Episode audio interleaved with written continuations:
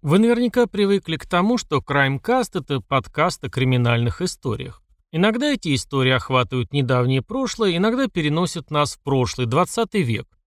Но сегодня мы с вами отправимся во Францию 19 века, чтобы узнать об истории коварного обмана, несостоявшейся любви и отравления, попавшего в учебники токсикологии. Дело Мари Лафарш. Сегодня на Crimecast.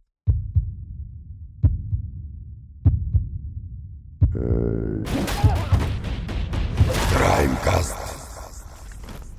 Всем привет, меня зовут Евгений, и под ником Пожилой Ксеноморф я озвучиваю аудиокниги и видео.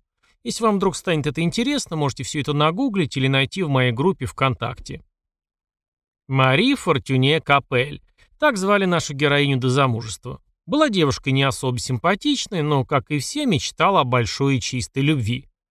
И, как многие девушки во все века, она была бы совсем не против, если бы ее муж оказался принцем, ну или в крайнем случае олигархом или топ-менеджером. Сайтов знакомств тогда не было, однако брачные агентства работали очень активно, сводя за небольшую сумму сердца, ищущие вторые половинки. Заполнила свою анкетку в такой фирме и наша Мари. Но оставим пока ее и поговорим о другом персонаже. Шарль Лафарж был сыном промышленника и унаследовал небольшое состояние. На расширение отцовского бизнеса денег не хватало, а красивой жизни хотелось. Это понятно, дело-то молодое. И тогда Шарль пошел по самому легкому пути, выгодно женился на дочери зажиточного господина. Но семейное счастье длилось недолго, жена внезапно захворала и умерла. С медициной, как вы наверняка знаете, в те времена было не очень хорошо, и люди жили недолго, Холера, чума, оспа – это вам не современная пандемия, это были жуткие для того времени болезни, выкашивающие население городов целиком. И вот у нашего героя опять начинают заканчиваться деньги. Приданого и наследства жены надолго почему-то не хватило. Однако для Шарля эта женитьба стала позитивным опытом получения быстрых легких денег, и он решил прокрутить точно такой же вариант еще разок. «А почему бы нет?» – подумал Шарль и обратился в брачную контору с просьбой подыскать ему подходящую пару. Назвался он, конечно же, крупным промышленником и владельцем самого настоящего замка в одной из провинций Франции. Одним словом, завидный жених. Подбор кандидатов – дело не быстрое, компьютеров в те времена тоже не было, да что там компьютеров, до изобретения простейших калькуляторов оставалось целых 150 лет, или около того поэтому на подбор перспективной жены ушло несколько месяцев. Мари, конечно же, повелась на такую заманчивую кандидатуру.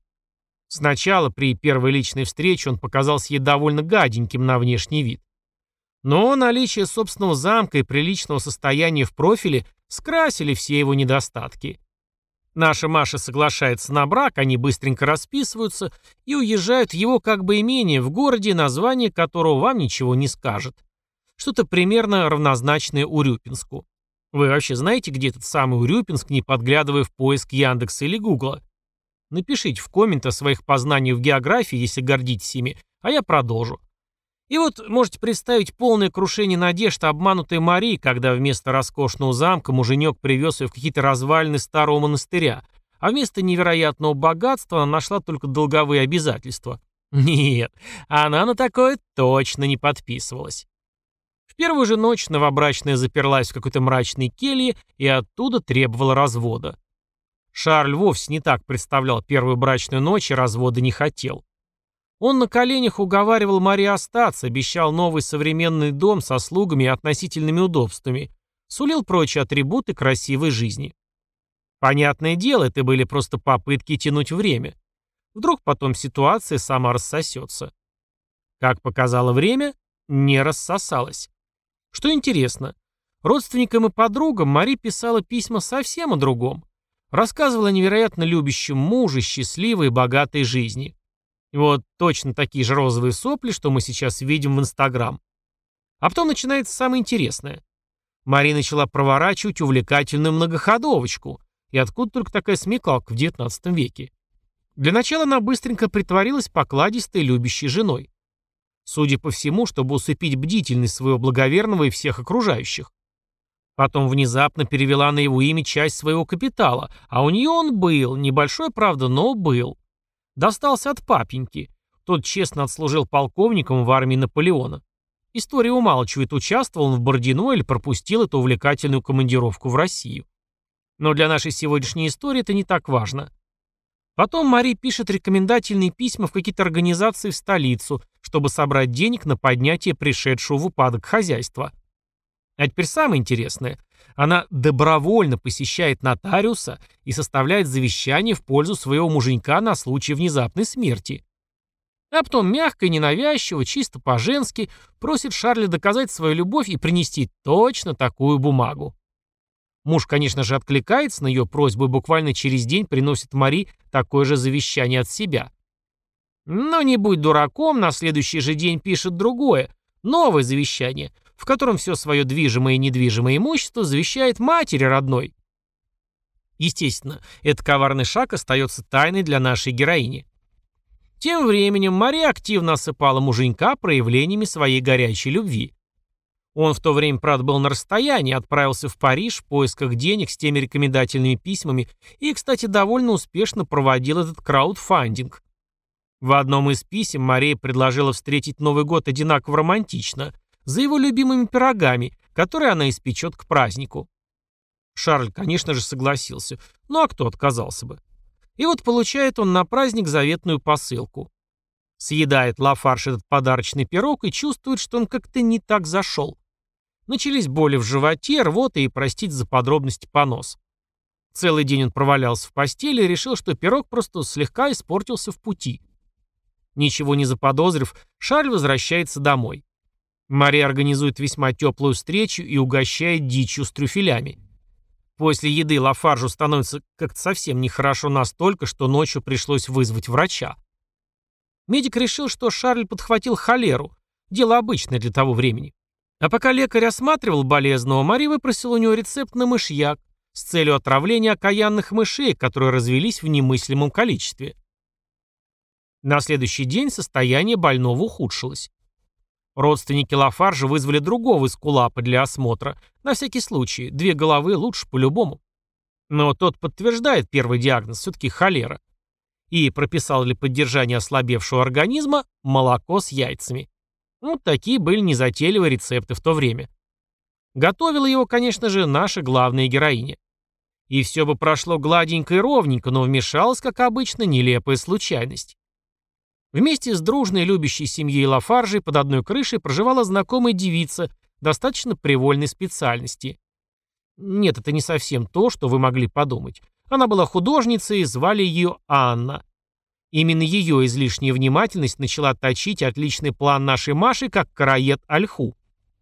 Она увидела, как Мари добавляет в молоко какой-то порошок из шкатулки, и, будучи девушкой простой, открыто спросила у нее, что же это за фигня такая.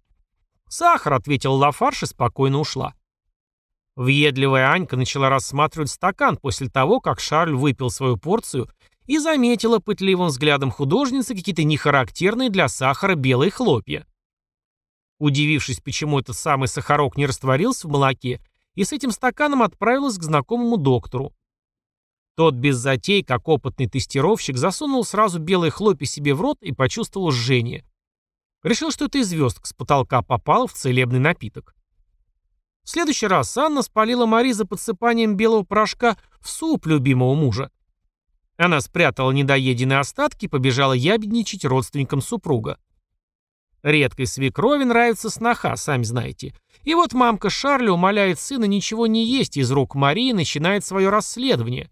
Внезапно выглядывает из-за каждого угла, допрашивает слуг и нюхает все подряд на кухне. Слуги, кстати, не скрывали, что у Мари было грамм 60 мышьяка, но садовник отмазал ее, сказав, что наделал из него шариков для отравления мышей. Но на следующий день нежданные родственнички опять находят в стакане белые хлопья. Зовут нового доктора и в три голоса хором делятся с ним подозрениями. Тот в целом нехотя соглашается, что симптомы гипотетически могут быть похожи на отравление мышьяком. А на утро Шарль помирает в жутких мучениях. Родственники умершего несколько дней бегают по своему французскому Урюпинску с громкими воплями о коварстве Мари, отравившей мужа. А сама безутешная вдова поправила прическу и отправила нотариусу завещание покойного супруга. Ей, конечно же, еще не было известно, что муженек смог переиграть ее с завещанием даже с того света. А свекровь и заловки в суде уже пишут на Мари заявление. Ну или не пишут, фиксируют, как там у них было принято. Судья начинает ковыряться в деле, и расследование заняло не больше двух недель. На самом деле, первым признался садовник и сдал остатки мышьяка. Потом аптекарь еще сообщил, что эта самая дама Лафарш закупала мышьяк как раз перед отправкой посылки с пирогом и потом еще несколько раз. Потом началось долгое увлекательное собирание улик и попытки доказать виновность Мари. Для нас сегодня это будут не очень интересные подробности, однако это дело стало первым в мире триумфом токсикологии как науки. Удалось представить суду всю нужную доказуху. Дело тянулось почти 9 месяцев. Адвокат бился как лев, но перед присяжными вывалили слишком много фактов. Они признали ее виновной в сентябре 1840-го. Суд приговорил Лафарш к пожизненным каторжным работам. Правда, потом король Луи Филипп I заменил каторгу пожизненным заключением. Мари, кстати, до самого конца шла в отказ и отрицала вину.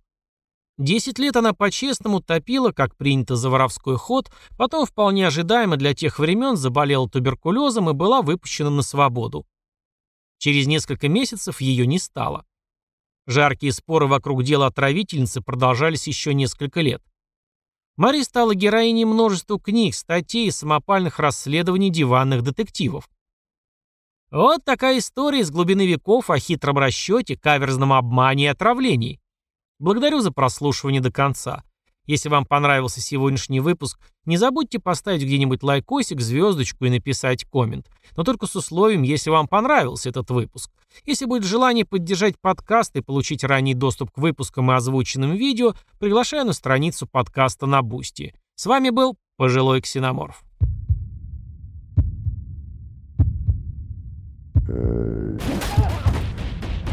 Краймкаст.